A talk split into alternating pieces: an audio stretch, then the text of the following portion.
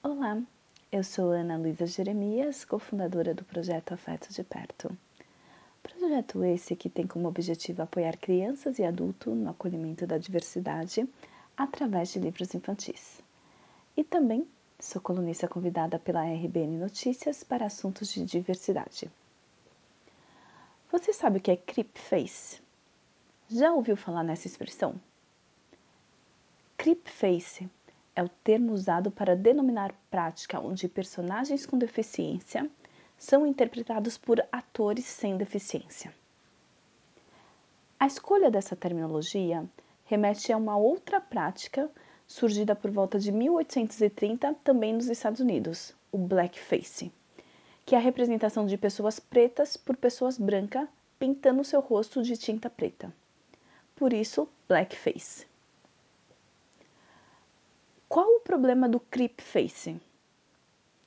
Ele acaba retirando a oportunidade de quem realmente é protagonista, além de estar diretamente ligado ao capacitismo, pois a não inclusão de pessoas com deficiência nas produções audiovisuais vem da crença de que elas não são capazes de interpretar tais papéis.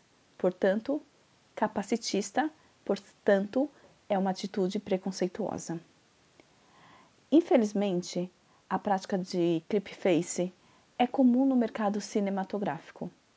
Eu vou falar aqui algumas produções que têm como personagem principal uma pessoa com deficiência, mas que foram interpretadas por atores sem deficiência.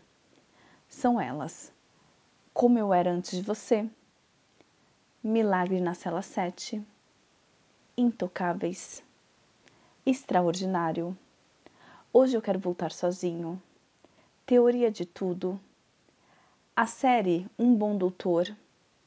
E recentemente uma produção nacional do Leandro Hassum, chamado Amor Sem Medida, no qual Hassum representa uma pessoa com nanismo, após efeitos de computação gráfica para diminuir ele, para representar uma pessoa pequena.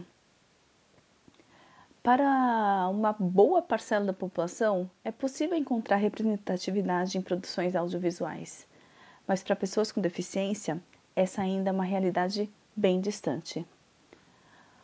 O cinema é muito mais do que entretenimento. É através da arte que a sociedade pode se enxergar e se reconhecer como parte de um todo.